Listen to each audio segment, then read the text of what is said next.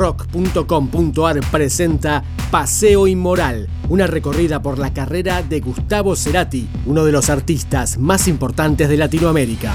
Y alguna vez querrás saber la dirección para volver al origen al principio fue. Capítulo 8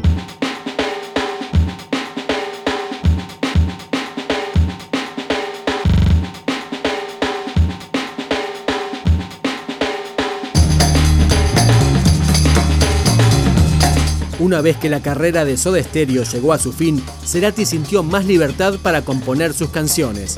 Aunque ya había editado un disco solista, Amor Amarillo con Daniel Melero, su primera incursión discográfica luego del fin del grupo fue con Bocanada, en 1999. Este álbum tuvo 15 canciones, entre las que se destacaron Raíz, Paseo Inmoral y Puente. Gracias por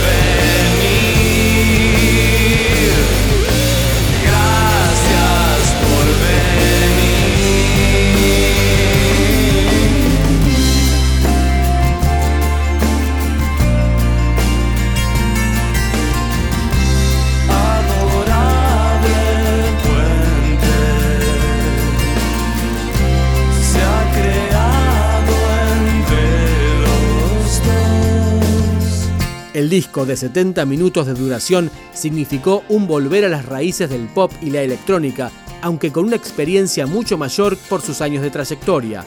El ingeniero Eduardo Vergallo participó de su grabación. El álbum tuvo algunas curiosidades. Parte de una canción de los holandeses Focus fue ampliada en Bocanada. Una orquesta de 48 músicos dirigida por Alejandro Terán participó en Verbo Carne. Y aquí y ahora fue inspirada en la historia de El Jardín de los Senderos, del escritor Jorge Luis Borges.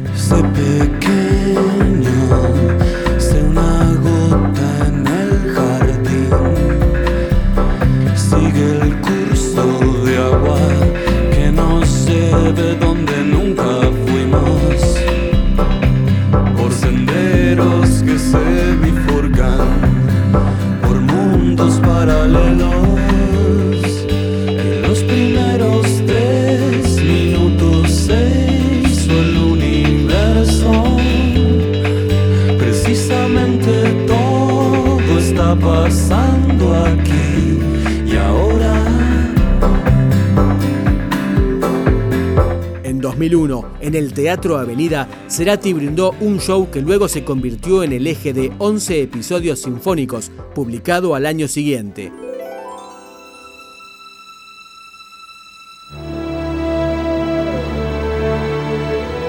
En él, Gustavo interpretó al frente de una orquesta algunos de sus clásicos. Los violines y violonchelos son parte fundamental del álbum, de una hora de duración, que luego vería la luz en formato DVD. Ese concepto sinfónico lo llevó a una gira por Latinoamérica, siempre con una orquesta de más de 60 músicos en escena. Hoy mi corazón se vuelve delator. Se abren mis esposas.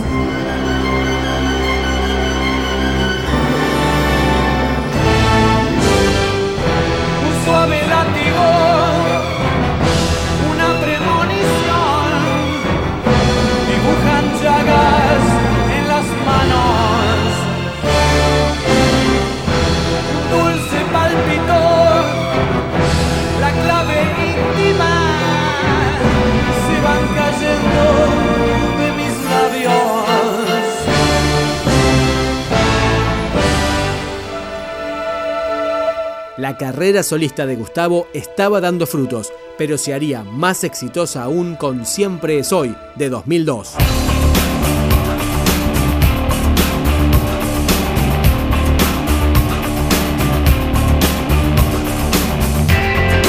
La grabación del disco, que salió al mismo tiempo en Argentina, Estados Unidos, México y Chile, se dio en una etapa de cambios personales. El compositor se estaba divorciando de su esposa y enamorándose otra vez.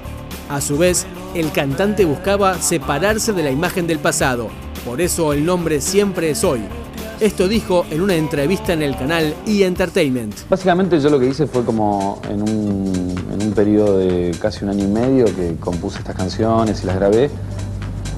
Me di cuenta que pertenecían a diferentes momentos, pero que todas finalmente tenían una especie de fecha de entrega y de, y de, de cosa plasmada, ¿no? Entonces, de ahí, de salió. Igual los títulos de los discos, generalmente, cuando no son parte o el título de una canción, y que me parece que representan así como todo, eh, son frases que a lo mejor me servían como muletillas para contestaciones, para respuestas a ciertas cosas. Entonces, eh, preguntándome sobre muchas cosas, desde el amor al odio, bueno, con, con, todas las variables que pueda haber de pensamientos eh, con respecto a lo que yo hago y a otras cosas de la vida. Eh, mi respuesta era esa, ¿no? Bueno, ¿qué importa? Mañana, ¿qué importó ayer? Hoy Digamos, es hoy. Hoy, ¿no? Eh, esa es un poco la idea.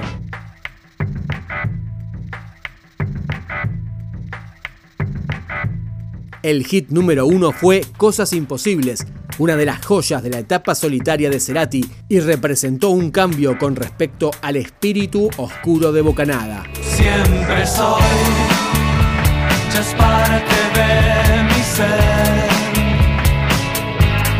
Siempre soy,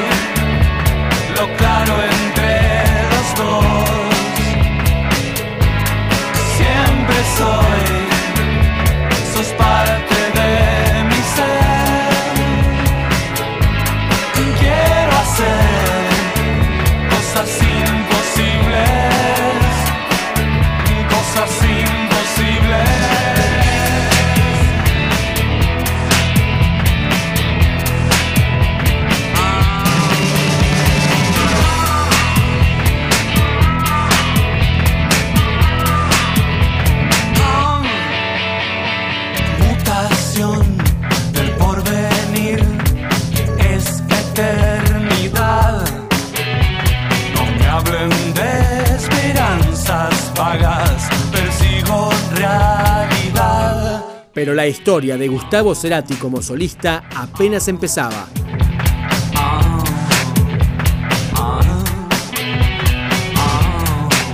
En el próximo episodio, cómo fue la grabación de Ahí Vamos, además de un regreso esperado por una década. Siempre soy, ya es parte de mi ser.